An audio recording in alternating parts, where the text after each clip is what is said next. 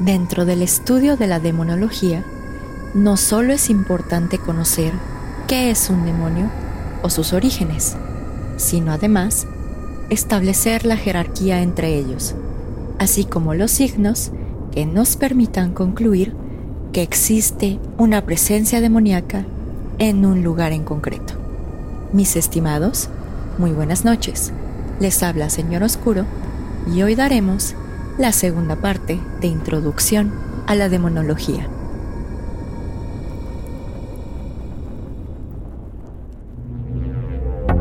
Bienvenidos a Señor Oscuro, un podcast en el que cada viernes su servidora Jessica Ballarino los adentraré en los casos más perturbadores y extraños que se han documentado, ya sea que se trate de temas paranormales o bien de lo más retorcido de la mente humana, nos aseguraremos de que todos y cada uno de estos casos queden grabados en sus sueños y pesadillas.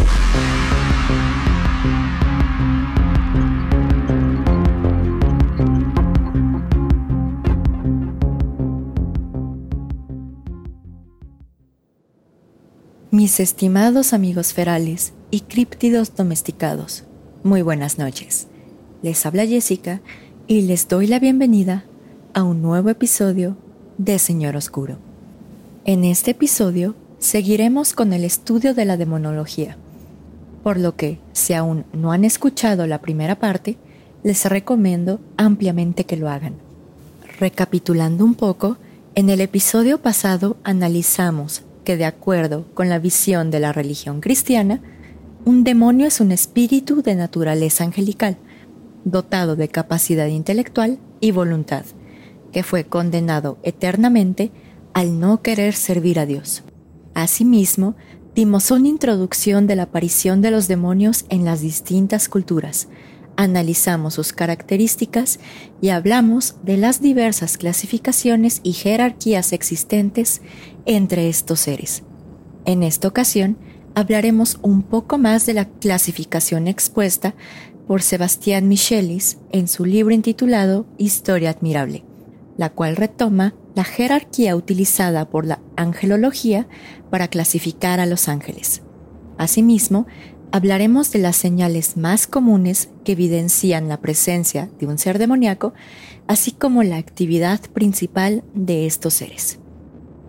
En 1613, un inquisidor francés de nombre Sebastián Michelis escribió un libro intitulado Historia admirable, el cual contenía una clasificación de demonios, misma que le fue revelada por el demonio de nombre Palverith también conocido como Perith, cuando este inquisidor exorcizaba a una monja de nombre Magdalena. Como ya se dijo en la introducción, esta clasificación tiene su origen en la clasificación utilizada en la angelología para clasificar a los ángeles, la cual se divide en tres principales jerarquías. La primera incluye a los ángeles que eran serafines, querubines y tronos. La segunda se incluyen poderes, dominios y virtudes. Y finalmente la tercera incluye principados, arcángeles y ángeles. Esta clasificación, a su vez, menciona a los santos que representan los adversarios de los demonios, los cuales fueron tentados en vida con los pecados que representa cada demonio, pero que no cayeron en esta tentación. Pero en fin, Comencemos con el análisis de cada jerarquía. La primera jerarquía se caracteriza por albergar a los ángeles que estaban en el coro celestial más próximo a la Trinidad, siendo la jerarquía más alta. Estos ángeles servían como consejeros divinos y se encuentran en eterna adoración y amor a Dios. Así, y de acuerdo con el demonio Berith, los ángeles que cayeron de esta primera jerarquía fueron los siguientes. Beelzebub, también llamado Belzebú, era el príncipe de los serafines junto a Lucifer. Este demonio, junto con Lucifer y Leviatán, fueron los primeros tres ángeles en caer. Este demonio utiliza el pecado del orgullo para tentar a los seres humanos, y su santo adversario es San Francisco de Asís, ya que él es el fundador de la Orden de los Franciscanos la cual es un gran ejemplo de humildad. Leviatán era un príncipe de la jerarquía suprema de los serafines, descrito por Sebastián Michelis como el líder de los herejes, tentando a los hombres para realizar actos de herejía. Su santo adversario es San Pedro el Apóstol, ya que es vicario de Jesucristo y jefe bautista en la iglesia. Asmodius también era un príncipe de la jerarquía suprema de los serafines, descrito por Sebastián Michelis como el príncipe de los caprichos. Este demonio tienta a los seres humanos mediante los bienes materiales y el lujo. Su santo adversario es San Juan Bautista, ya que vivió y murió como un virgen perfecto, de acuerdo con este libro. Valberith, también conocido como Perith, era un príncipe de los querubines. Tienta a los hombres a cometer homicidios, a ser pendencieros, contenciosos y blasfemos. Su santo adversario es San Bernabé, ya que él se caracteriza por ser modesto. Astaroth era un príncipe de tronos que tienta a los hombres por medio del pecado de la pereza. Su santo adversario es el apóstol San Bartolomé, ya que él le rezó a Dios cien veces durante el día y cien veces durante la noche, arrodillándose con gran humildad en la tierra. Perrín también era un príncipe de tronos, junto a Astaroth. Este demonio tienta a los seres humanos y los hace impacientes.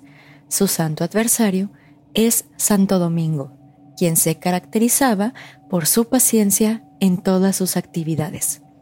Gresil fue el tercer príncipe de tronos junto con Astaroth y Berrin, y tienta a los seres humanos con impurezas e inmundicias. Su santo adversario es San Bernardo, cuya conversación estaba libre de culpas y llena de pureza. Sonelión fue el cuarto príncipe de tronos, y este demonio tienta a los seres humanos a odiar a sus enemigos. Su santo adversario es San Esteban, quien rezó por sus adversarios. Ahora bien, la segunda jerarquía se caracteriza por albergar a los ángeles. Estos ángeles son considerados gobernadores del cielo. Carreó era un príncipe de poderes, quien tentaba a los seres humanos con la dureza de su corazón. Sus santos adversarios son San Vicente y Vicente Ferrer, de la Orden de los Dominicanos, ya que sus corazones eran sensibles. Carnivo también fue un príncipe de poderes, quien tentaba a los seres humanos con la obscenidad y la desvergüenza. Su santo adversario es Juan el Evangelista, quien era virgen. Oilet era un príncipe de demonios, quien tentaba a los seres humanos para romper su voto de pobreza. Su santo adversario es San Martín, quien le dio la mitad de su capa a un mendigo. Rosier fue el segundo en el orden de dominios, y gracias a sus dulces palabras tentaba a los seres humanos para enamorarse. Su santo adversario es San Basilio, quien no le prestaba atención al lenguaje amoroso y encantador. Y finalmente, para acabar con la segunda jerarquía, tenemos a Belial, que era el príncipe de las virtudes y tentaba a los seres humanos con la arrogancia. Asimismo, se dice que tentaba a las mujeres a ser vanidosas, criar hijos caprichosos y chismorrear durante la misa. Su santo adversario es San Francisco de Pablo, por su gran humildad. Finalmente, la tercera jerarquía es la más cercana al universo y al hombre. Son los mensajeros de Dios, los protectores de la tierra y ejecutores de la voluntad de Dios. En primer término tenemos a Berrier, quien era el príncipe de los principados y tentaba a los seres humanos a romper su voto de obediencia y hacer su cuello tan duro como el hierro. Su santo adversario es San Bernardo, ya que era gran amigo de la Virgen y por ello la imitaba en su obediencia. Olivier era el príncipe de los arcángeles, quien tentaba a los seres humanos a realizar actos crueles y sin piedad contra los pobres. Su santo adversario es San Lorenzo, quien se dedicó al cuidado de los pobres. Y finalmente tenemos a Lubart, quien era el príncipe de los arcángeles, pero de acuerdo con Sebastián Michelis, este demonio no se encontraba en el cuerpo de la monja al momento del exorcismo, por lo que no tuvo conocimiento de cómo tentaba a los seres humanos o bien de quién era su santo adversario. Derivado de lo anterior, se considera que los santos adversarios de cada demonio ayudarán al exorcista a controlar estos entes. Sin embargo, parece ser que el ángel que los exorcistas llaman para apoyarlos en esta tarea es el arcángel Miguel, ya que de acuerdo con la Biblia, él fue el encargado de lanzar a Satanás del cielo. Ahora bien, y una vez que ya tenemos conocimiento de las jerarquías en las que se dividen los demonios en el infierno, surge la pregunta, ¿cómo sabemos que nos encontramos frente a estos seres?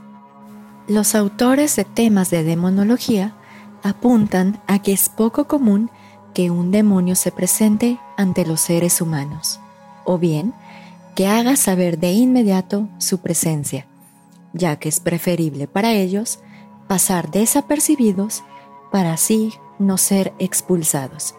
Sin embargo, se ha determinado que existen diversos signos que podrían indicar la presencia de un ser demoníaco, siendo estos los siguientes.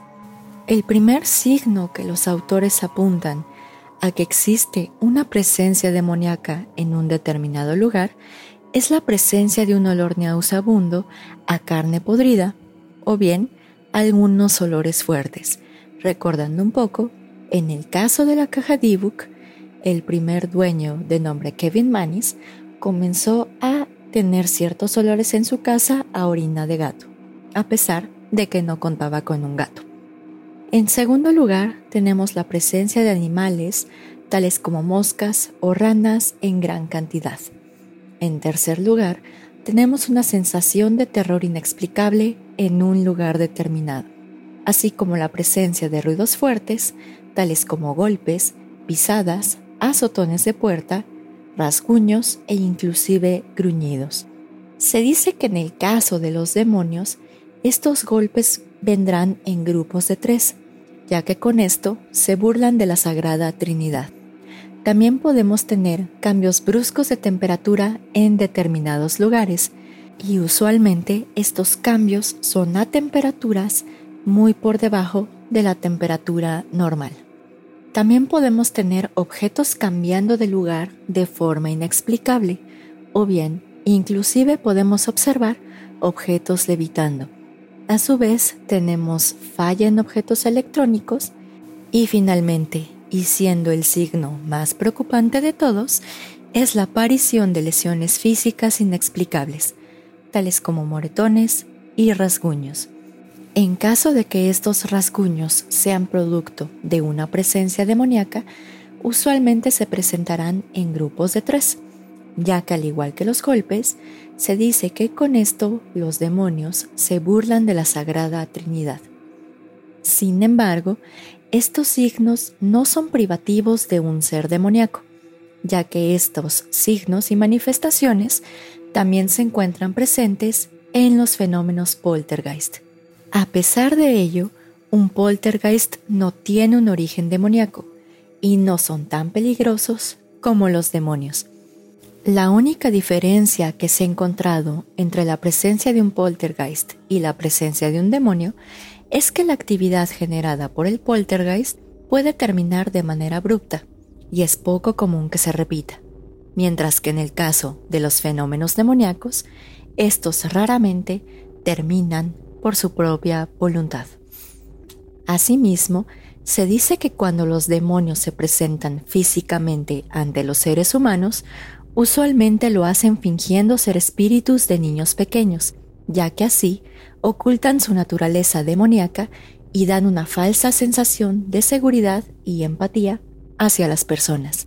Por otro lado, los demonios también pueden presentarse como si fueran otro ser humano, pero pueden reconocerse por tener alguna deformidad, tales como falta de dedos, falta de miembros superiores o inferiores, o bien ojos de color negro, y usualmente usarán ropa de este mismo color. Ahora bien, y cuando ya se tiene certeza de la existencia de una presencia demoníaca en un lugar en específico, surge la siguiente pregunta. ¿Cuál es el comportamiento de los demonios frente a los seres humanos? Esta cuestión como tal ya fue abordada en nuestro episodio de posesiones y exorcismos, así que recapitularemos esta información con más detalle. En el libro An Exorcist Tells His Story, traducido al español como Un exorcista cuenta su historia, el padre Gabriel Amorth establece que la actividad de un demonio se divide en dos, la actividad ordinaria y la actividad extraordinaria. Por cuanto a la actividad ordinaria, consiste en tentar a los seres humanos con la finalidad de seducir sus almas al camino del pecado y de la tentación. Podemos decir que este tipo de actividad es la que los demonios realizan por regla general y es la que se desarrolla de manera más común por estos entes. Por otro lado, la actividad extraordinaria de un demonio implica una actividad mucho más violenta hacia los seres humanos, la cual se divide en lo siguiente, la vejación, la opresión, la obsesión, la infestación, la subyugación y la posesión. De acuerdo con el padre Gabriel Amorth, la vejación demoníaca es causa directa de que la víctima acuda a mediums o seances, que cometa pecados graves o bien por someterse a hechizos. A diferencia de las posesiones, donde el demonio tiene completo poder sobre el cuerpo de la víctima, en las vejaciones el demonio carece por completo de este poder. No obstante lo anterior, por medio de las vejaciones, el demonio ataca física y mentalmente a una persona, ya sea causando diversas lesiones como rasguños, golpes, moretones o huesos rotos, causando a su vez enfermedades sin causa aparente, dolores provocados sin algún signo visible o bien atacan a la víctima mediante pesadillas. Por otro lado, la opresión demoníaca varía desde una enfermedad leve hasta enfermedades más serias, las cuales se caracterizan por causar malestar físico en la víctima. De acuerdo con este padre, un ejemplo de ello es Job, el cual no fue poseído por alguna entidad maligna, pero perdió a su familia, sus bienes y su salud. La obsesión diabólica se define como la aparición de pensamientos obsesivos de naturaleza absurda, pero que son tan constantes que la persona no puede librarse de ellos, por lo que la víctima vive en un estado constante de postración, desesperación e inclusive puede llegar a cometer suicidio. A su vez, la obsesión diabólica se caracteriza por la aparición repentina de alucinaciones, tales como voces, visiones o bien como figuras monstruosas, animales horribles o demonios. La infestación diabólica, también conocida como adhesión, ocurre cuando una entidad demoníaca se adhiere a una casa, un objeto o inclusive a un animal. Se dice que la infestación de un objeto usualmente es el precursor de una posesión demoníaca, por lo que es bastante común que una vez que un demonio se adhiere a un objeto, su siguiente objetivo sea poseer a un ser humano.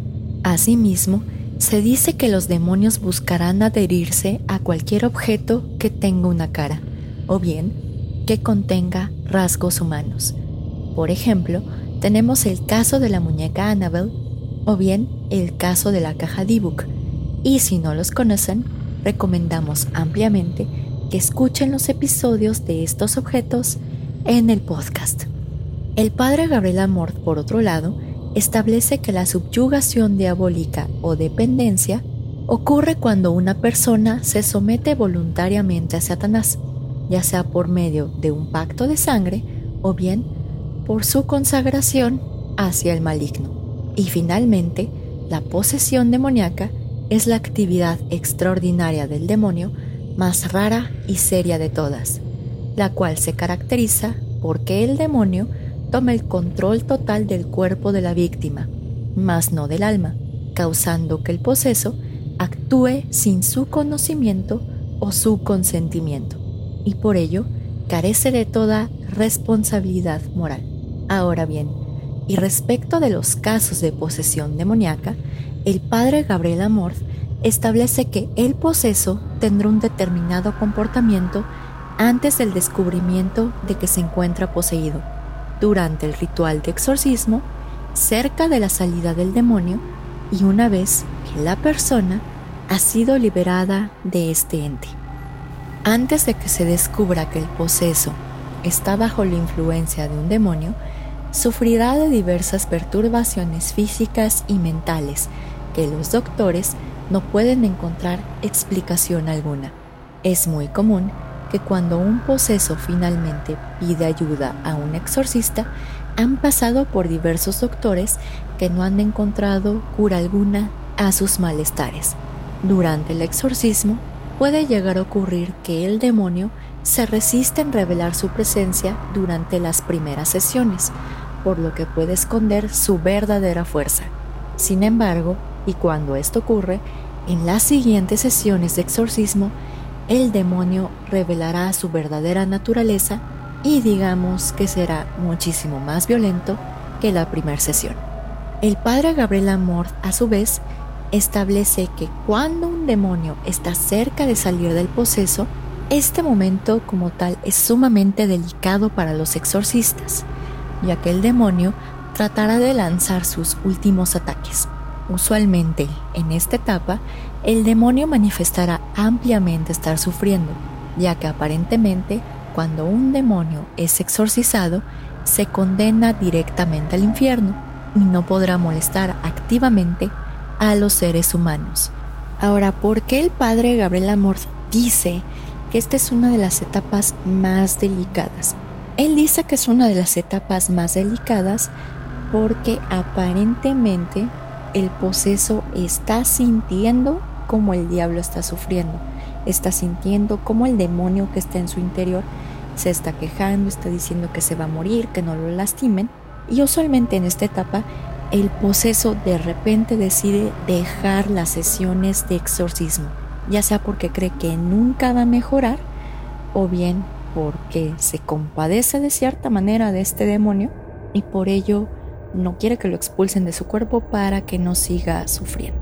Pero en fin, en caso de que efectivamente se continúen con las sesiones de exorcismo, tenemos que después de la liberación se recomienda ampliamente que cuando el poseso ha sido liberado de este ente, se deben continuar con rezos y una vida cristiana, ya que no es poco común que el demonio o los demonios regresen para poseer a la víctima por una segunda ocasión.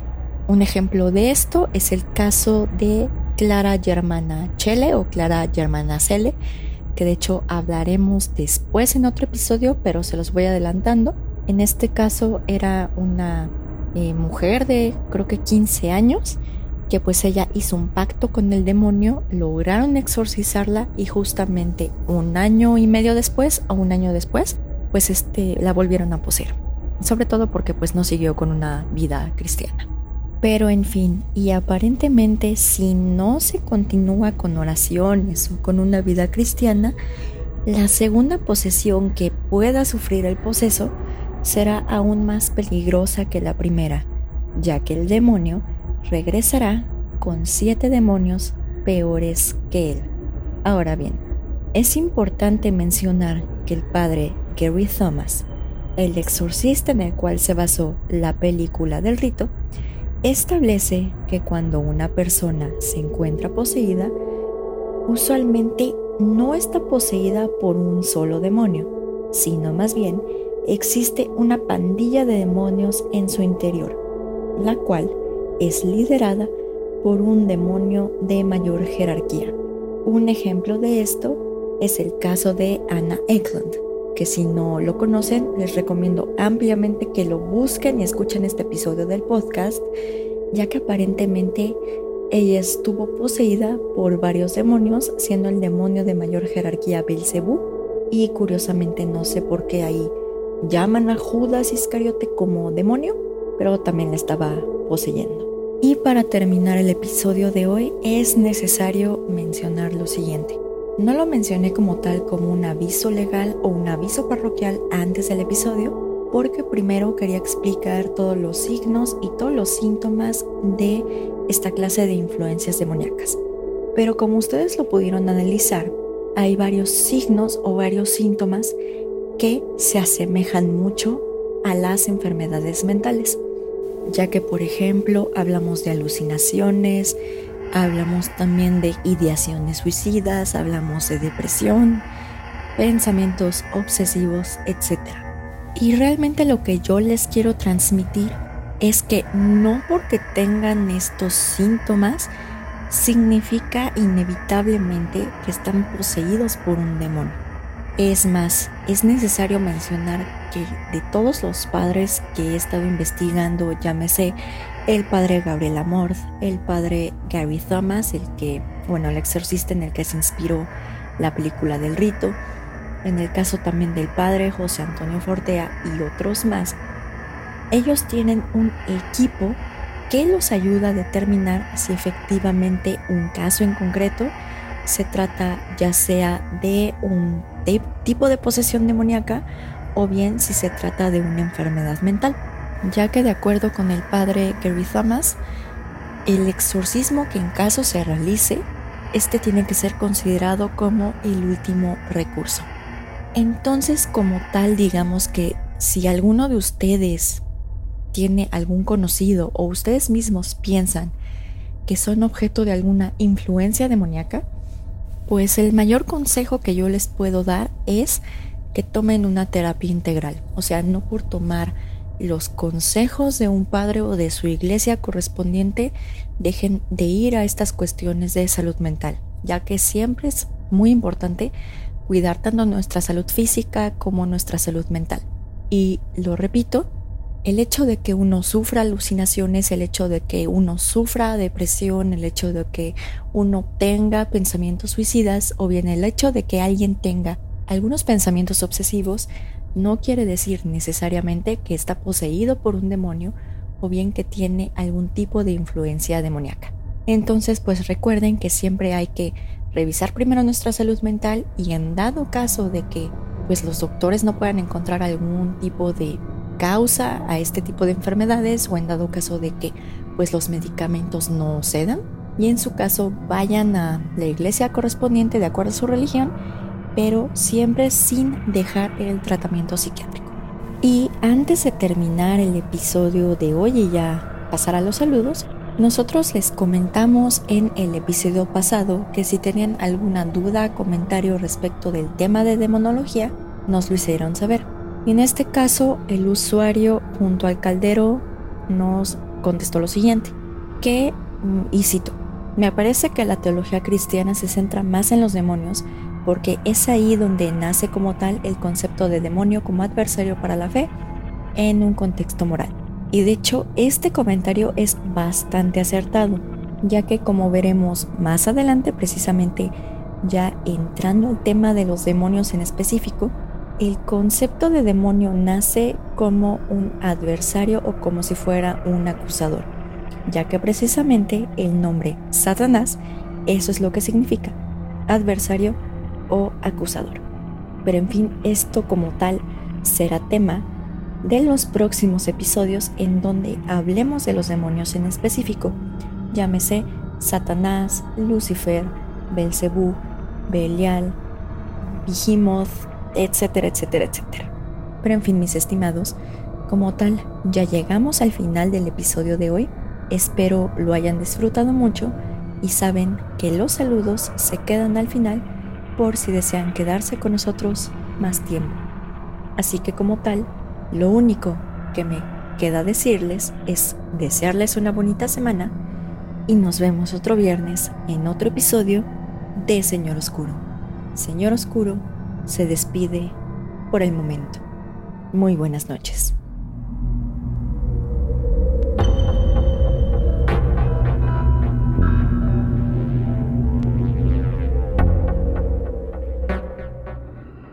Gracias a todos por escuchar el episodio de hoy.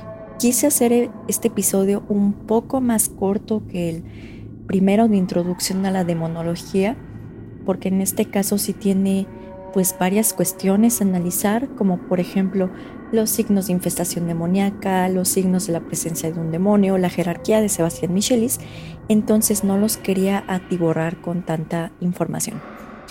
Entonces, y como yo ya dije, eh, justo antes de terminar el episodio, ya en los siguientes hablaremos más de los demonios en específico, mencionaremos a qué clase de clasificación o jerarquía corresponden, y mencionaremos, por ejemplo, cuáles son los rituales para su invocación, así como los sellos para controlarlos. Claro, en dado caso de que estos demonios se encuentren dentro de, la, de los 72 demonios del rey Salomón.